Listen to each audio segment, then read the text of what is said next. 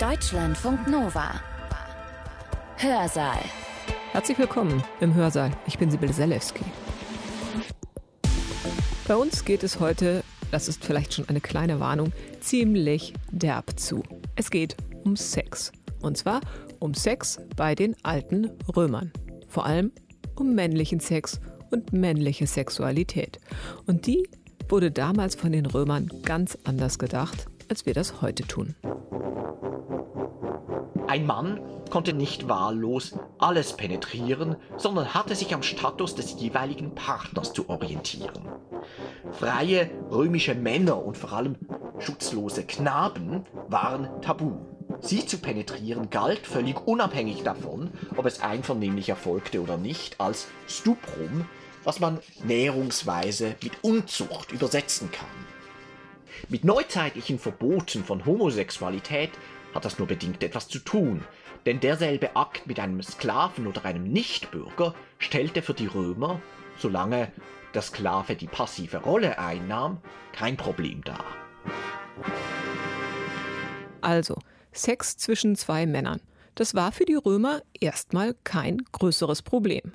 Und das liegt daran, dass die Römer nicht in diesen gleichen Kategorien gedacht haben, wie wir das heute vielleicht tun.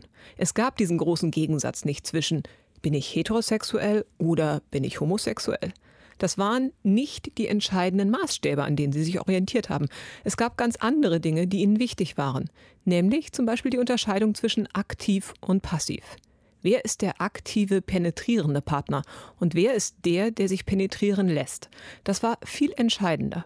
Und der aktive Partner, der galt als männlich, als stark, als dominant. Und wer sich aber penetrieren lässt, der war weich und weiblich, unabhängig davon, ob es sich dabei um eine Frau oder einen Mann gehandelt hat.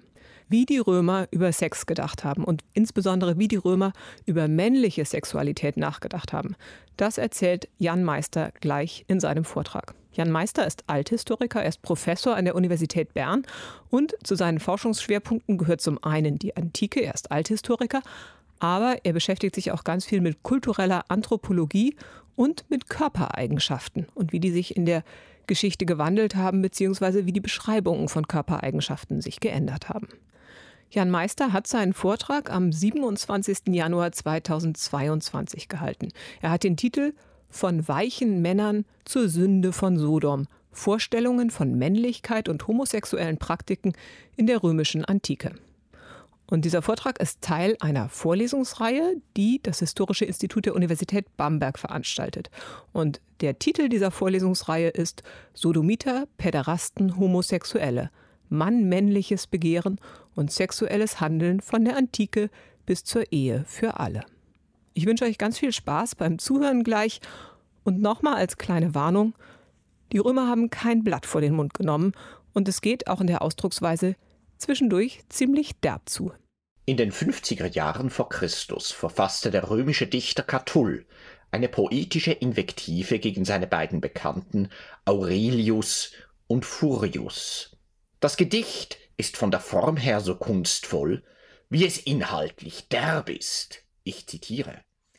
Ich fick euch in Hintern und Mund, dich, Aurelius, du Männerhure, und dich, Furius, du Kinäde, die ihr mich nach meinen Verslein beurteilt, die weichlich und wenig sittsam sind. Denn keusch sein schickt sich für den frommen Dichter selbst. Für seine Verslein ist dies nicht notwendig, die erst dann Würze und Witz haben, wenn sie weichlich und wenig sittsam sind und das, was lüstern ist, reizen können. Nicht für Knaben, sondern für jene haarigen Männer, die nicht in der Lage sind, die harten Schamteile zu bewegen ihr, weil ihr von tausend Küssen lest, haltet mich für wenig männlich? Ich fick euch in Hintern und Mund. Für die römische Konzeption von Männlichkeit und homosexuellen Praktiken ist das Gedicht höchst aussagekräftig. Dem Dichter Catull wurde wegen seiner weichlichen Verse, in denen er erotisches Begehren thematisierte, fehlende Männlichkeit unterstellt. Der Dichter stellt nun nicht nur klar, dass er selbst nicht mit seinen Versen zu verwechseln sei, sondern droht an, sich für diese Beleidigung durch eine homosexuelle Vergewaltigung zu rächen. Männlichkeit wird also durch den aggressiven Akt aktiven Penetrierens von anderen unter Beweis gestellt. Gleichzeitig spricht Catull seinen Beleidigern ihrerseits die Männlichkeit ab. Aurelius sei ein Pathicus, eine Männerhure, jemand, der es erduldet, passiv penetriert zu werden. Und Furius wird als Kinäde beschimpft. Kinäde, das ich nicht übersetzt habe, ist ein griechisches Lehnwort, das sowohl einen Tänzer wie auch einen Mann, der sich penetrieren lässt, bezeichnen kann. Der Umstand, dass man dafür ein griechisches Fremdwort verwendet, impliziert gleichzeitig, dass ein solcher Mann nicht nur nicht männlich, sondern auch nicht wirklich römisch ist. Die invektivische Logik ist also klar. Echte römische Männlichkeit zeichnet sich durch aktives Penetrieren anderer aus, während das passive sich penetrieren lassen mit defizitärer Männlichkeit assoziiert wird. Spätestens seit sich Michel Foucault in den 1980er Jahren mit seiner Histoire de la Sexualité der Antike zugewendet hatte, ist antike Sexualität in der althistorischen Forschung ein heiß debattiertes Thema. Vor allem in den 1990er Jahren hat das Feld einen wahren Boom erlebt. Im Vordergrund stand dabei in aller Regel die Differenz des antiken Denkens zu modernen Konzeptionen von Sexualität.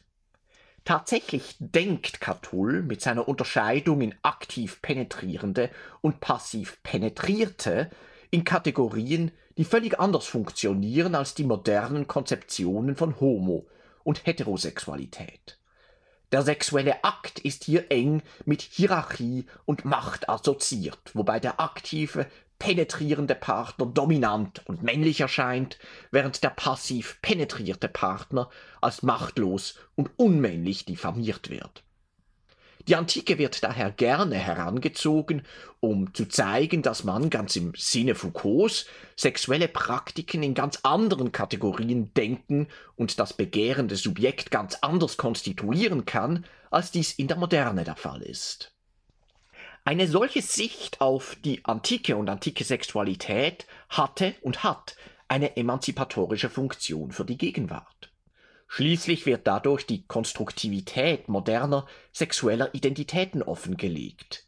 Die normativen Kategorien von Homo- und Heterosexualität erscheinen nicht mehr als biologische Konstanten, sondern als historisch wandelbare soziale Konstrukte. Das rief allerdings auch heftigsten Widerstand hervor, so dass mit Blick auf die althistorischen Debatten der 1990er Jahre auch schon von den Sexuality Wars gesprochen wurde. So hat etwa die Althistorikerin Amy Richlin in einem vielbeachteten Aufsatz mit dem Titel Not Before Homosexuality den konstruktivistisch argumentierenden Foucault-Anhängern unterstellt, sie würden Homosexuelle aus der Geschichte herausschreiben und mit dem einseitigen Fokus auf Diskurse und Macht nicht nur die ganze emotionale Ebene von Sexualität, sondern auch die zahlreichen Indizien für Diskriminierung und Unterdrückung männlich homosexuellen Begehrens ignorieren.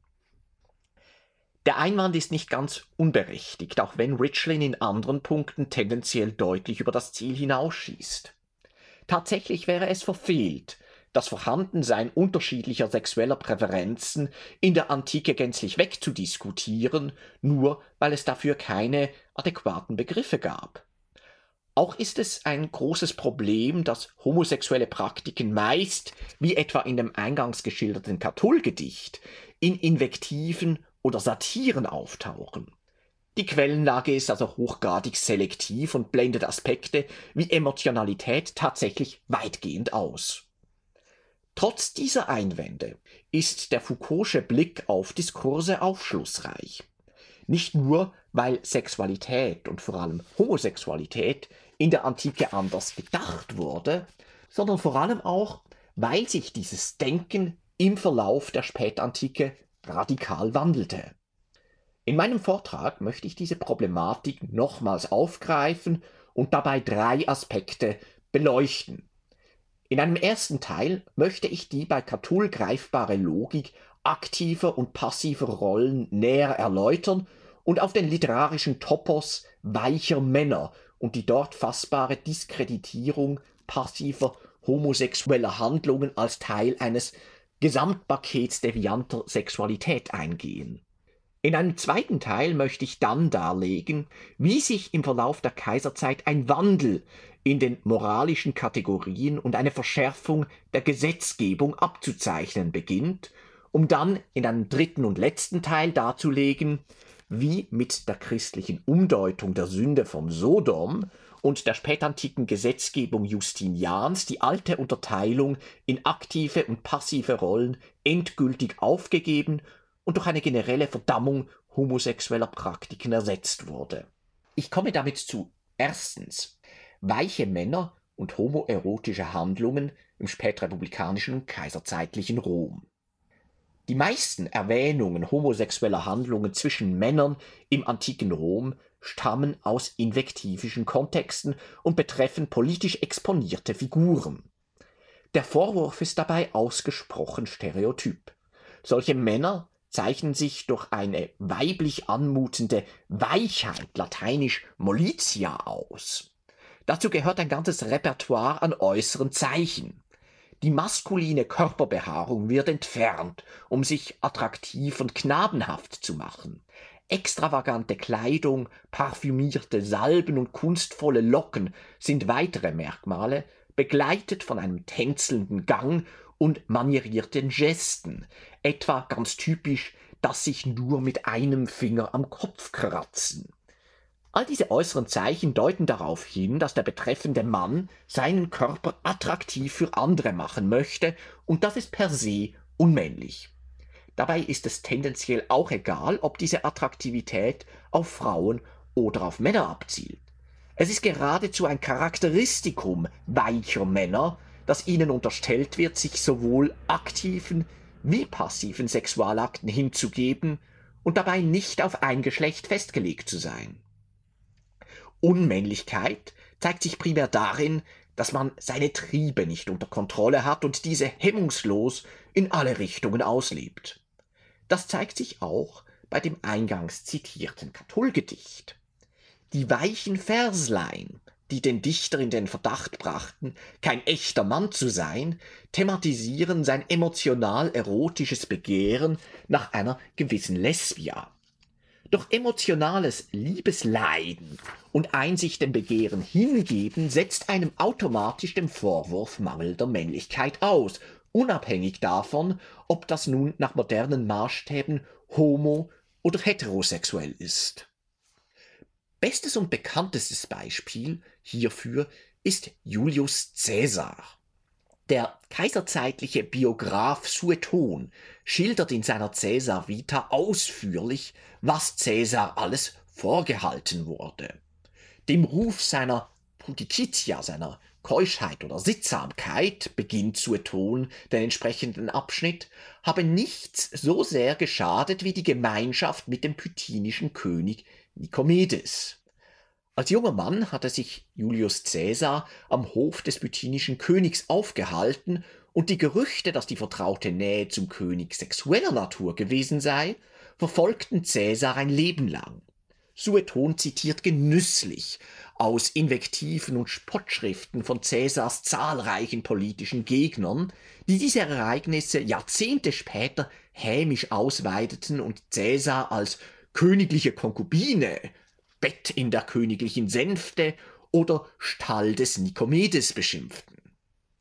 Als Caesar seinen Triumphzug über Gallien abhielt, sangen seine Soldaten, wie dies der Tradition entsprach, Spottlieder auf ihren Feldherrn.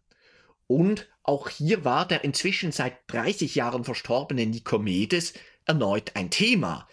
Ich zitiere diese Spottverse, die uns zur Ton überliefert. Cäsar hat Gallien unterworfen. Nikomedes den Cäsar. Schaut, nun triumphiert Cäsar, der Gallien unterwarf. Nikomedes triumphiert nicht, der den Cäsar unterwarf. Cäsar habe aber auch, so Sueton weiter, im Ruf gestanden, diverse Liebesverhältnisse zu verheirateten Frauen unterhalten zu haben, auch hierfür werden gegnerische Invektiven und Spott als Beweise angeführt. So hätten die Soldaten beim gallischen Triumph nicht nur über die angebliche Affäre Cäsars mit König Nikomedes gesungen, sondern auch gegrölt, Städter, rettet eure Ehefrauen, wir bringen den kahlen Ehebrecher mit. Es bestehe daher, so Sueton, kein Zweifel, dass Cäsar im Ruf gestanden habe, sowohl Impudikus zu sein, also unkeusch, das heißt sich von anderen penetrieren zu lassen, als auch selbst aktiv Ehebruch zu betreiben. Der ältere Curio, einer von Cäsars Gegnern, habe ihn daher in einer seiner Reden als Zitat den Mann aller Frauen und die Frau aller Männer bezeichnet. Folgerichtig zeichnet sich Cäsar denn auch durch einige der äußeren Zeichen aus, die weiche Männer charakterisieren. Sueton weiß zu berichten, dass er sich nicht nur sehr um sein Äußeres und seine Kleidung sorgte, sondern, wie ihm einige vorgeworfen hätten, sich auch die Körperbehaarung hätte auszupfen lassen.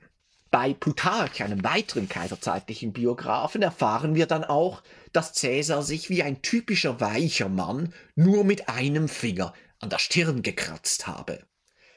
Cäsar entspricht damit ganz dem Klischee des weichen Mannes. Er macht seinen Körper attraktiv für andere, lässt sich passiv penetrieren und hat gleichzeitig eine überbordende aktive Libido. Es ist die in jeglicher Hinsicht fehlende Triebkontrolle und Selbstbeherrschung, die konstituierend für das hier gezeichnete Bild fehlender Männlichkeit ist. Der homosexuelle Akt des sich passiv penetrieren Lassens ist dabei lediglich die extremste Ausprägung der freiwilligen Selbstpreisgabe im Dienst der eigenen Lustbefriedigung. Cäsar ist jedoch keineswegs ein Einzelfall. Für fast alle exponierten politischen Figuren dieser Zeit lassen sich entsprechende Vorwürfe ausfindig machen. Es gehört zur invektivischen Kultur Roms, den politischen Gegner mit solchen Vorwürfen fehlender Männlichkeit einzudecken. Der Vorwurf war derart stereotyp, dass Caesars Zeitgenosse Cicero in Verteidigungsreden vor Gericht solche Anschuldigungen allein mit dem Argument beiseite wischen konnte, so etwas werde ja von jedem behauptet, und wenn das nicht mit zusätzlichen Beweisen unterfüttert werde, so könne man das getrost ignorieren.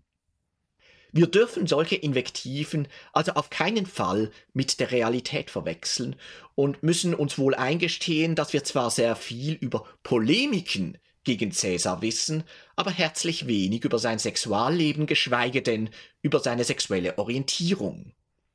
Das antike Rom war also kein erotisches Sündenbabel, vielmehr war angebliches oder unterstelltes sexuelles Fehlverhalten eine gerne benutzte Waffe zur Diskreditierung politischer Gegner.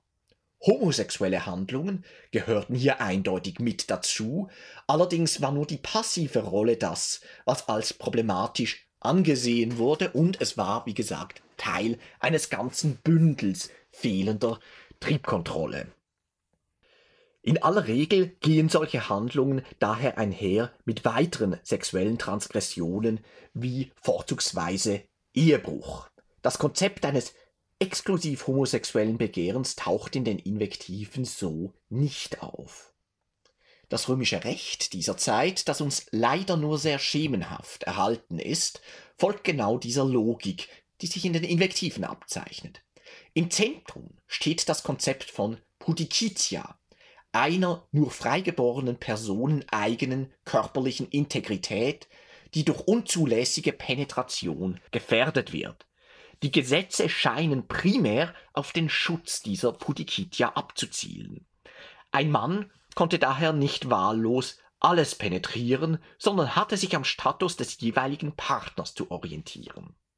Freie römische Männer und vor allem schutzlose Knaben waren tabu. Sie zu penetrieren galt, völlig unabhängig davon, ob es einvernehmlich erfolgte oder nicht, als Stuprum, was man näherungsweise mit Unzucht übersetzen kann. Mit neuzeitlichen Verboten von Homosexualität hat das nur bedingt etwas zu tun, denn derselbe Akt mit einem Sklaven oder einem Nichtbürger stellte für die Römer, solange der Sklave die passive Rolle einnahm, kein Problem dar. Ebenfalls als Stuprum galten Ehebruch oder das Verführen freigeborener Mädchen. Denn genauso wie freigeborene Männer verfügten auch freigeborene Frauen über eine Pudicitia, die durch außerehelichen Sex bedroht wurde. Es gibt aus republikanischer Zeit eine Lex Scantina, die Stuprum unter Strafe stellte, deren Wortlaut aber leider nicht erhalten ist. Die Rekonstruktion ist dementsprechend umstritten. Aber es ist wahrscheinlich, dass damit jede Form der unerlaubten Penetration Freigeborener gemeint war, unabhängig vom Geschlecht.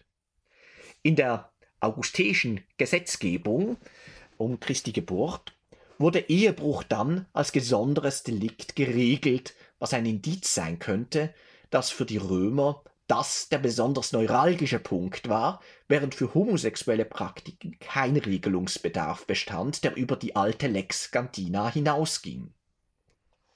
Dazu passt, dass homosexuelles Stuprum zwar ein sehr beliebter Vorwurf in Invektiven ist, dass wir aber anders als bei Ehebruch kaum je von strafrechtlichen Verfahren hören.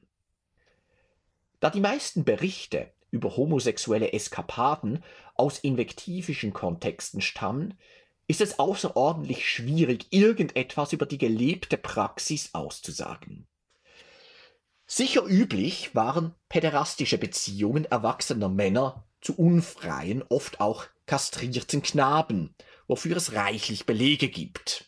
Solche Knaben galten als Luxusgüter und wurden im Rahmen einer allgemeinen moralischen Luxuskritik kritisch beäugt, nicht aber aufgrund der damit verbundenen sexuellen Akte. So hatte etwa der berüchtigte Kaiser Nero einen Lustknaben namens Sporus, den er kastrieren ließ und im Rahmen eines luxuriösen Festes gar in einer sicherlich in keiner Form rechtlich bindenden Ehe heiratete. Dieser Sporus überlebte Neros Tod und wurde dann fast wie eine Herrschaftsinsignie zuerst vom Prätorianerpräfekten Nymphidius übernommen, der seinerseits Kaiserambitionen hegte, und dann vom Kurzzeitkaiser Otto. Als dieser Otto nach wenigen Monaten abgelöst wurde, wollte der neue Kaiser Vitellius den unglücklichen Sporus in einer demütigenden Szene im Theater dem Volk vorführen, eine Erniedrigung, der Sporus sich dann durch Selbstmord entzog. Mit Neros luxuriösem goldenen Haus, seinem Palast in Rom, gingen seine kurzlebigen Nachfolger ganz ähnlich um. Während die einen die Residenz weiterhin nutzten und so den Anschluss an Nero suchten, gab Vespasian sich schließlich demonstrativ dem römischen Volk zurück, genauso wie Vitellius den kaiserlichen Lustknaben nicht für sich behalten, sondern dem Volk vorführen wollte. Päderastie war also eindeutig verbreitet und eine Problematisierung erfolgte primär im Rahmen üblicher Luxusdiskurse, nicht aber aus einer grundsätzlichen Ablehnung gleichgeschlechtlicher Sexualität heraus. Etwas schwieriger sieht es mit sexuellen Beziehungen zu unfreien oder sich prostituierenden erwachsenen Männern aus. Der Quellenbegriff für solche Personen ist exoleti vom Verb oleskere, wachsen, also wörtlich die, die heraus oder entwachsen sind. Das impliziert bereits, dass es sich um Sexualobjekte jenseits der begehrenswerten Blüte handelt, die anders als hübsche Knaben nicht mehr als elitär erotische Lustobjekte gelten können. Einige allerdings fast durchgehend satirische oder polemische Quellen implizieren zudem, dass es bei diesen Exoleti anders als bei unreifen Knaben, keineswegs immer so sicher war, wer die aktive oder die passive Rolle übernahm. Die Sache war also tendenziell anrüchiger als päderastische Beziehungen, doch das Phänomen als solches existierte und war, soweit wir sehen, mit keinen rechtlichen Sanktionen belegt. Im Verlauf der Hohen Kaiserzeit beginnt sich das hier skizzierte Bild jedoch zu verschieben. Ich komme damit zu Zweitens die Veränderung des Diskurses. Im Verlauf der Kaiserzeit verdichten sich die Indizien dafür, dass der Diskurs sich verändert. In der stoischen Philosophie etwa lässt sich beobachten, dass die Ehe eine moralische Aufwertung erfährt.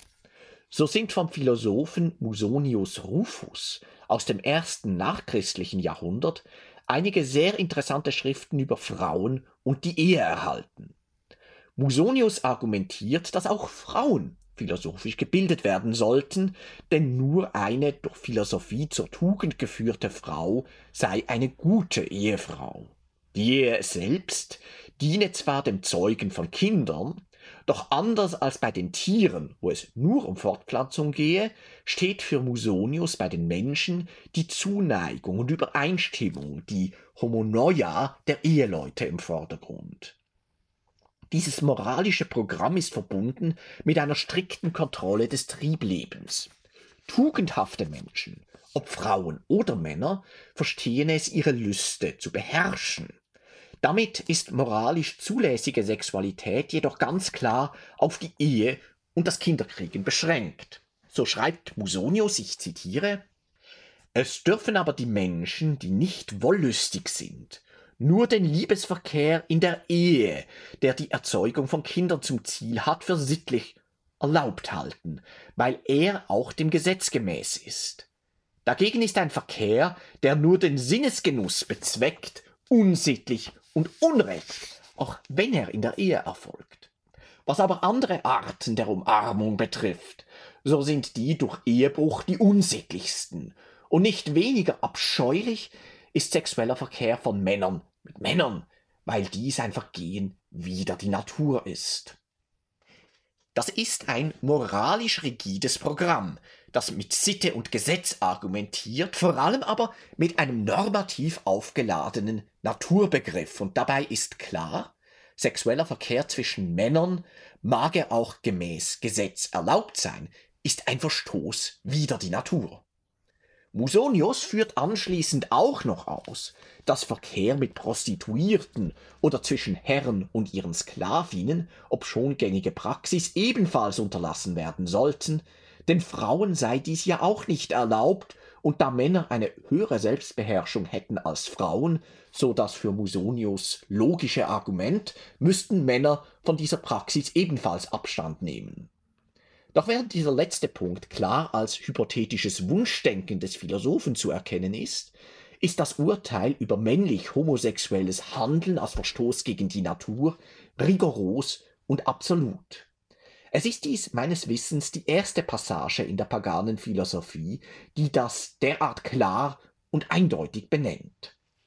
Wir bewegen uns hier in derselben Zeit, in der Nero den Lustknaben Sporus heiratete Musonius ist das alles andere als repräsentativ für seine Zeit.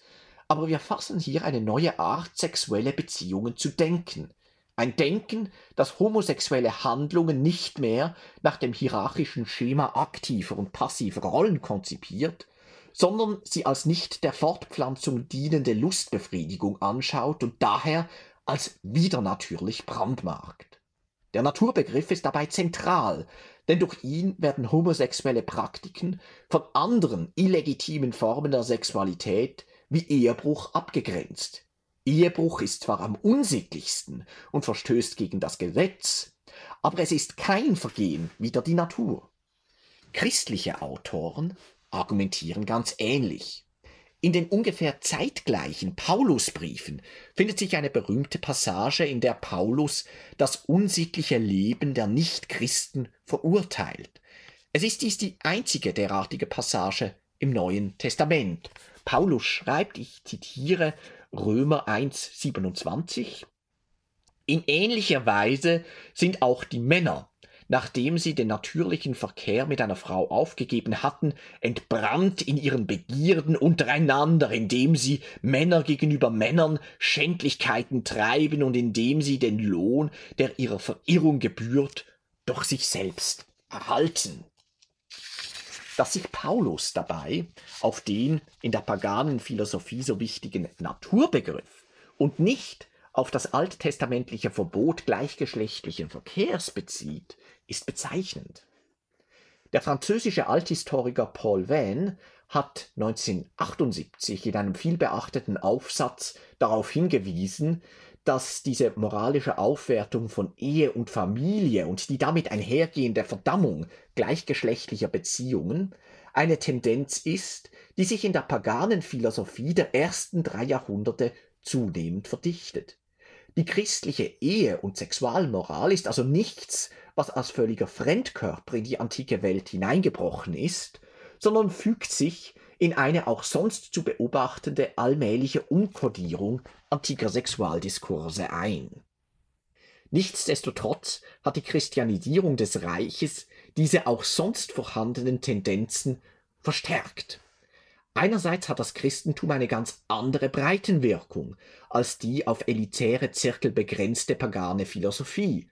Andererseits konnte das Christentum die Konzepte einer auf die Ehe beschränkten Sexualität in ein heilsgesichtliches Narrativ einbinden, das der paganen Philosophie in der Form fehlte. So hat Kyle Harper 2013 in einem breit rezipierten Buch dezidiert, wenn auch etwas selektiv argumentiert, dass sich mit dem Christentum ein radikaler Wandel der antiken Sexualmoral vollzogen habe, den er, so der Titel seines Buches, als From Shame to Sin charakterisierte. Allerdings haben bereits die Arbeiten von Peter Brown aus den späten 80er Jahren sowie der 2018 posthum erschienene vierte Band von Foucaults Histoire de la Sexualité gezeigt, wie Jungfräulichkeit als Ideal im Gegensatz zur sündigen Welt im Christentum eine ganz neue theologische Bedeutung erhielt und wie die Fortpflanzung in der Ehe als notwendiges Übel für den Fortbestand der Welt die einzig legitime Form von Sexualität wurde. Für homosexuelles Begehren war in diesem Weltbild kein Platz mehr. Diese Veränderung zeigt sich auch in der Gesetzgebung. Hier kommt es im vierten Jahrhundert zu Verschärfungen. Unter den beiden Kaisern Konstanz und Konstantius II. ist aus dem Jahr 342 ein Edikt überliefert, das in einem etwas kryptisch blumigen Wortlaut gegen homosexuelle Handlungen vorgeht. Ich zitiere eine annähernde Übersetzung. Wenn ein Mann in der Art einer Frau heiratet und als Frau sich anschickt, die Welt der Männer wegzuwerfen, was begehrt er, wo Geschlecht seinen Ort verliert, wo dieses Verbrechen ist, das man nicht kennen will, wo Venus sich in eine andere Form wandelt, wo Amor gesucht, aber nicht gefunden wird? Wir befehlen, Gesetze aufzurichten und das Recht mit einem rächenden Schwert zu rüsten, damit ausgewählte Strafen den Ehrlosen zuteil werden, die schuldig sind oder in Zukunft schuldig sein werden. Das Edikt ist, wie gesagt, alles andere als klar und Details der Übersetzung sind umstritten. Eindeutig ist jedoch die moralische Empörung der beiden Kaiser über die Verkehrung der Geschlechterordnung, Venus, die ihre Form wandelt und so weiter. Diese Umwandlung der Geschlechterordnung, die mit dem homosexuellen Akt einhergeht. Ebenso eindeutig ist aber auch, dass dabei weiterhin in traditionellen Kategorien aktiver und passiver Rollen gedacht wird. Bestraft wird nur die Person, die sich penetrieren lässt und sich so zur Frau macht, nicht derjenige, der diese Penetration vollzieht. Die gängige Interpretation ist, dass es sich bei dem kryptischen Edikt um ein Verbot männlicher Prostitution handelt. Doch bestraft werden nur die Prostituierten, nicht die Freier. Etwas klarer ist dann ein Edikt der Kaiser Valentinian II., Theodosius und Arcadius aus dem Jahr 390, also knapp 50 Jahre später, ich zitiere, alle, die der schändlichen Gewohnheit nachgehen, den männlichen Körper zu verdammen, nach weiblicher Art ein fremdes Geschlecht zu erdulden, denn sie scheinen keinen Unterschied zu Frauen zu haben, sollen für diese Art Verbrechen durch die rächenden Flammen vor dem zuschauenden Volk bestraft werden. Der im Codex Theodosianus enthaltene Text richtet sich scheinbar gegen passive homosexuelle Praktiken im Allgemeinen. Doch die ursprüngliche kaiserliche Konstitution ist hier arg verkürzt und generalisiert. Dank der zeitnah verfassten Schrift Mosaicarum et Romanarum Legum Collatio, einer äh, seltsamen, anonymen Gesetzessammlung, die römische und biblische Gesetze vergleicht, kennen wir den Kontext und den erweiterten Wortlaut des ursprünglichen Gesetzes, woraus klar wird, dass es sich um eine gezielte Maßnahme der Kaiser gegen männliche Prostituierte in der Stadt Rom gehandelt hat. Wir sehen hier also exemplarisch, wie solche punktuellen Ad-hoc-Maßnahmen später umgedeutet werden konnten. Allerdings nimmt auch der christliche Autor der Collatio eine Umdeutung vor denn der anonyme Autor parallelisiert den kaiserlichen Erlass mit dem alttestamentarischen Gebot im dritten Buch Mose, das besagt, dass wenn jemand mit einem Mann nach Weiberart verkehre, beide sich schuldig machen und den Tod erleiden sollen. Das kaiserliche Gesetz, so der anonyme christliche Autor, entspräche haargenau dem mosaischen Gebot. Das ist eindeutig eine Fehlinterpretation. Die Kaiser bestrafen nur die männlichen Prostituierten, die sich passiv penetrieren lassen, nicht ihre aktiven Freier.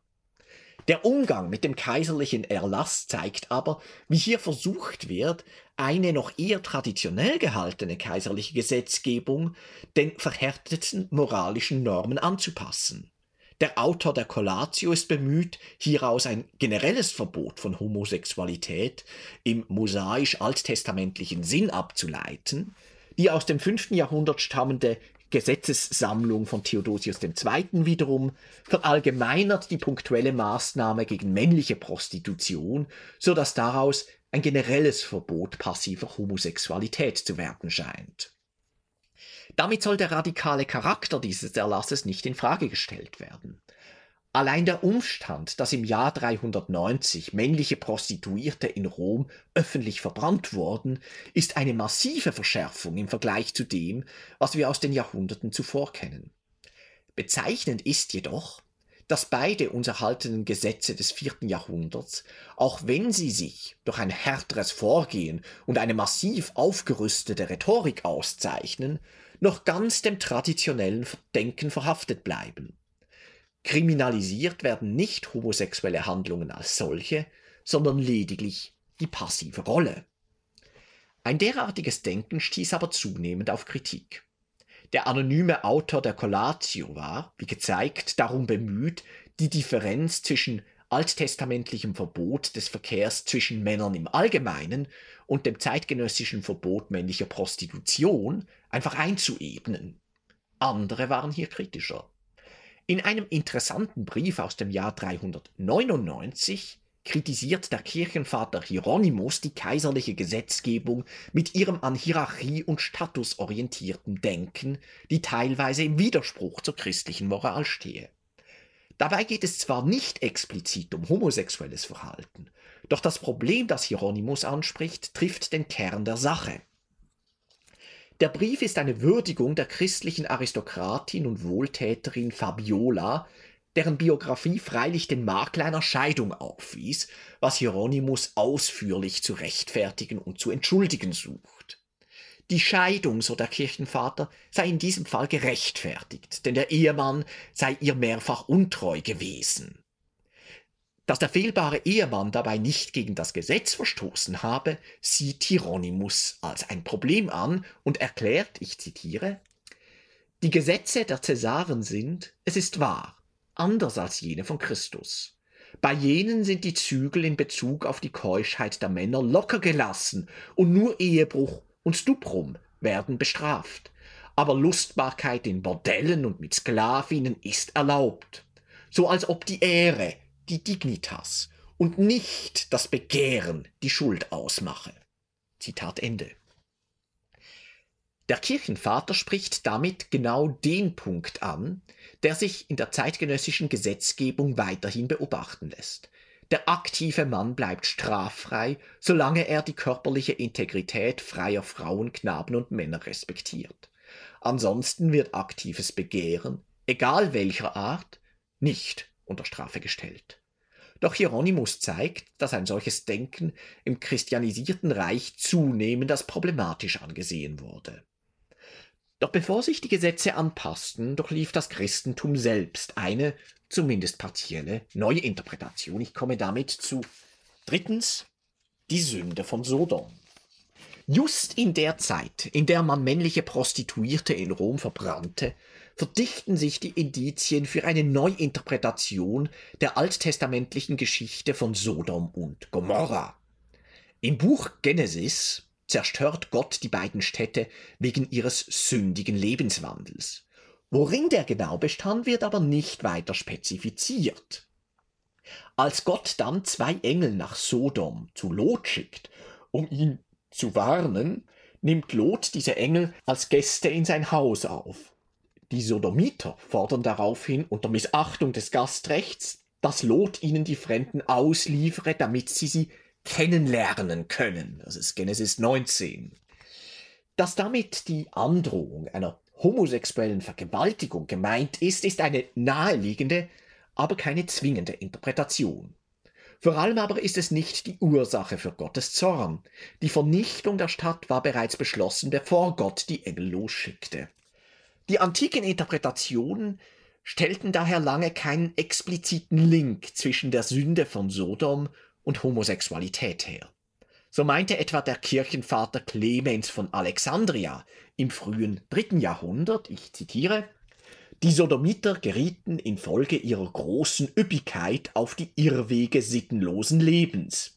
Sie trieben ohne Scheu Ehebruch und waren der Knabenliebe bis zur Raserei ergeben. Zitat Ende. Luxus und Üppigkeit sind das Hauptvergehen, das dann zu einer generellen Sittenlosigkeit führt. Päderastie gehört damit dazu, doch die Sünde der Sodomiter ist keineswegs exklusiv auf Homosexualität beschränkt. Interessant ist zudem, dass Päderastie allein offenbar nicht verwerflich genug ist, sondern dass Clemens betonen muss, dass sie übermäßig betrieben wurde, um daraus eine wirklich schwere Sünde zu machen. Andere Interpretationen zielen auf die Engelepisode, die teilweise sexuell gedeutet wird, doch meist steht die Verletzung des Gastrechts als das größere Vergehen im Vordergrund. Ende des vierten und Anfang des fünften Jahrhunderts wird der Untergang Sodoms jedoch eng mit dem als sündhaft taxierten Verkehr zwischen Männern verbunden und die Engelepisode klar als homosexuelles Begehren der Sodomiter gedeutet. Weshalb Darüber lässt sich nur spekulieren. Natürlich passt das in eine Zeit, in der man Prostituierte öffentlich verbrannte. Es kommt aber wohl noch ein weiterer Faktor hinzu. 410 plünderten die Goten Rom, ein Ereignis, das von den Zeitgenossen als dramatischer Einschnitt erlebt wurde. Pagane Autoren sahen den Grund für den Fall der ewigen Stadt im Christentum und in der Abkehr von den alten Göttern. Christliche Autoren reagierten mit einem heilsgeschichtlichen Gegennarrativ. So verfasste Orosius wenige Jahre nach 410 auf Bitten des Kirchenvaters Augustin eine Geschichte gegen die Heiden. Ziel war es zu zeigen, dass die Welt nicht schlechter geworden sei und das Jahr 410 nicht als Rache der heidnischen Götter gewertet werden darf. Der Untergang von Sodom und Gomorra erhält in diesem Kontext eine ganz neue Aktualität. Denn hier hatte man ein Beispiel dafür, wie Gott eine Stadt kollektiv für ihre Sünden strafte. Doch die aus Überfluss entsprossene Sünde ist nun eng gefasst, sehr eng gefasst. So schreibt Orosius zum Fall von Sodom, ich zitiere, aus Überfluss entstand nämlich Luxus, aus Luxus verwerfliche Lüste, dahingehend, dass Männer sich auf Männer stürzten und Schändlichkeit trieben, ohne die Orte, die Gegebenheiten oder das Alter zu berücksichtigen. Zitat Ende. Orosius greift damit genau den Wortlaut auf, den Paulus im schon erwähnten Römerbrief verwendet, um die Beziehung zwischen Männern als Merkmal der römischen Nichtchristen als unnatürlich zu brandmarken. Die Formulierung entspricht genau dem Wortlaut der lateinischen Vulgata-Übersetzung des Hieronymus. Einem christlich gebildeten Leser wird diese wörtliche Entsprechung kaum entgangen sein, und der Vergleich zwischen dem von Gott zerstörten Sodom und dem von den Goten geplünderten, mehrheitlich noch immer heidnischen Rom lag damit auf der Hand. Orosius impliziert damit, dass die Römer möglicherweise eine göttliche Strafe verdient hätten. Ein Motiv, das an anderer Stelle auch explizit gemacht wird, wo Rom direkt mit Sodom verglichen wird. Hauptsächlich argumentiert er aber, dass der Fall Sodoms zeige, wie Gott strafen könne, wenn er denn strafen wolle. Die Goten in Rom, die christliche Kirchen und die meisten Bewohner schonten, seien nichts im Vergleich zu dem, was Sodom widerfahren sei. Während Orosius eine christliche Geschichte schrieb, um 410 einzuordnen, verfasste sein Freund und Lehrer Augustin aus demselben Impetus heraus seine theologische Schrift über den Gottesstaat, die wenige Jahre nach dem Werk von Orosius erschien. Auch hier ist die Sünde von Sodom allein auf die homosexuellen Handlungen zwischen Männern beschränkt. Was sich so auch in den späteren Werken Augustins wiederfindet und explizit auch als Warnung für spätere Zeiten formuliert wird. Ob Orosius hier Augustin beeinflusst hat oder ob diese Engführung der Interpretation unabhängig voneinander geschah, wird sich nicht eindeutig klären lassen. Doch damit war eine wirkmächtige Deutung begründet, die die keineswegs eindeutige Geschichte aus dem Alten Testament monokausal mit homosexuellen Akten in Verbindung brachte und die aufgrund der Autorität von Augustin und der vielgelesenen Schrift von Orosius eine lange Nachwirkung haben sollte. Es sollte dann aber nochmals gut 100 Jahre dauern, bis diese Neuinterpretation der Sünde von Sodom tatsächlich Auswirkungen auf die Gesetzgebungspraxis haben sollte. Unter Kaiser Justinian werden Mitte des 6. Jahrhunderts mehrere Gesetze erlassen, die homosexuelle Praktiken mit dem Tod bestraften. Einerseits findet sich in den Institutionen einer Sammlung älterer Gesetze eine Passage, die erklärt, dass die Lex Julia also die alte augusteische Sittengesetzgebung, nicht nur Ehebrecher, sondern auch jene, die ihre unaussprechliche Lust mit Männern auszuleben wagten, mit dem Schwert bestraft hätte. Das ist eindeutig eine Verkürzung und Uminterpretation des ursprünglichen Gesetzes, das wohl nur Stuprum mit Freigeborenen, nicht aber homosexuelle Akte als solche unter Strafe stellte. Die Umdeutung Justinians macht daraus aber ein Gesetz, gegen Homosexualität, das ganz im christlichen Sinne, nicht nach Status und nicht nach aktiven und passiven Rollen unterscheidet. Das ist sicher kein Zufall, denn dabei blieb es nicht.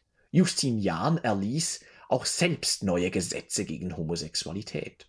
In der 77. Novelle werden nebst Blasphemie Ausschweifungen, die wider die Natur sind, unter Strafe gestellt, wobei der Kaiser dieses Vorgehen für angezeigt hält, ich zitiere, damit sie, also diese Sünder, nicht wegen solcher frevelhafter Handlungen den gerechten Zorn Gottes erfahren und nicht die Städte mit ihren Bewohnern zugrunde gehen. Denn wir werden durch die Heilige Schrift belehrt, dass wegen solcher frevelhaften Handlungen mit den Menschen zugleich die Städte vernichtet werden. Zitat Ende. Noch deutlicher wird der Kaiser in der 559 erlassenen 141. Novelle, in der explizit der Verkehr zwischen Männern, unabhängig davon, ob aktiv oder passiv, unter Strafe gestellt wird, wobei kein Strafmaß genannt wird. Erneut begründet der Kaiser sein Vorgehen mit der Heiligen Schrift. Ich zitiere. Denn wir wissen durch die Heilige Schrift belehrt, welche gerechte Strafe Gott denen, die einst in Sodom wohnten, wegen dieser wahnsinnigen fleischlichen Vermischung zugefügt hat. Daher gelte es, solche Vergehen zu ahnden, damit wir nicht durch die hierbei begangene Nachlässigkeit Gott zum Zorn gegen uns anreizen, wenn wir uns nicht um eine so frevelhafte und verbotene Handlungsweise bekümmern, welche geeignet ist, den gütigen Gott zum Verderben aller zu reizen. Zitat Ende. Über entsprechende gesetzgeberische Tätigkeiten berichten sowohl der zeitgenössische Historiker Prokop wie auch der ebenfalls zeitgenössische Chronist Johannes Malalas. Bei beiden ist eindeutig, dass es sich nicht um rein symbolische Erlasse handelte.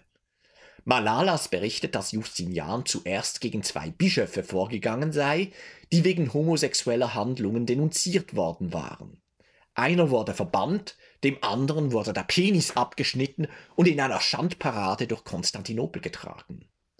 Bald darauf habe der Kaiser ein Gesetz gegen Päderastie erlassen, wobei viele dieses Vergehens überführt und ihnen der Penis abgeschnitten worden sei. Prokop überliefert eine etwas andere Version. In seiner Geheimgeschichte einer polemischen Abrechnung mit Justinian und seiner Frau, der Kaiserin Theodora, werden die Gesetze gegen Päderastie als willkürlich gebrandmarkt. Eine unbewiesene Anklage, selbst von Sklaven, hätte zur Verurteilung genügt, und das Gesetz sei gezielt gegen politische Gegner des Kaisers und gegen Leute mit großem Vermögen, die man dann einziehen konnte, angewandt worden. In gewisser Hinsicht bewegt Justinian sich damit in einer längst etablierten antiken Tradition. Den politischen Gegnern deviantes Sexualverhalten und fehlende Männlichkeit zu unterstellen, war, wie wir gesehen haben, ein gängiger Topos römischer Invektiven. Doch wo früher Spott war, macht man nun ernst. Während Catull seine Gegner zu effeminieren suchte, indem er sie als Kinäden beschimpfte und ihnen verbal eine Vergewaltigung androhte, vollzog Justinian eine physische Kastration. Vor allem aber hatte sich die Vorstellung von Männlichkeit und legitimem sexuellem Verhalten radikal gewandelt. Das alte Denken in aktiven und passiven Rollen war einer generellen Verdammung gleichgeschlechtlicher Sexualität gewichen. Und mehr noch, die Sache wurde theologisch aufgeladen. Denn die Begründungen Justinians für seine Gesetze sollte man nicht als bloße frömmelnde Rhetorik abtun. Wie vor allem Mischa Meyer in den letzten Jahren immer wieder hervorgehoben hat, war das Zeitalter Justinians auch eine Zeit der Katastrophen. Erdbeben, der Ausbruch der Pest, militärische Rückschläge und eine Klimaverschlechterung überschatteten die Regierung dieses Kaisers. Die Vorstellung, dass man den göttlichen Zorn abwenden müsse, um dem Schicksal Sodoms zu entgehen, ist vor diesem Hintergrund tendenziell mehr als nur eine vorgeschobene Begründung. Es ist aber eine Begründung, die der Jahrhunderten zuvor so nicht plausibel gewesen wäre und die erst möglich wurde, weil sich im Verlauf der Spätantike die Sicht auf homosexuelle Praktiken radikal gewandelt hatte. Das war der Althistoriker Jan Meister über Homosexualität und Männlichkeit im antiken Rom und wie sich die Vorstellungen davon im Laufe der Zeit geändert haben. Jan Meister hat seinen Vortrag am 27. Januar 2022 gehalten im Rahmen der Vorlesungsreihe Sodomiter, Päderasten, Homosexuelle. Mann männliches Begehren und sexuelles Handeln von der Antike bis zur Ehe für alle. Und diese Vorlesungsreihe wird veranstaltet von dem Historischen Institut der Universität Bamberg. Deutschlandfunk Nova. Hörsaal. Jeden Sonntag neu. Auf deutschlandfunknova.de und überall, wo es Podcasts gibt. Deine Podcasts.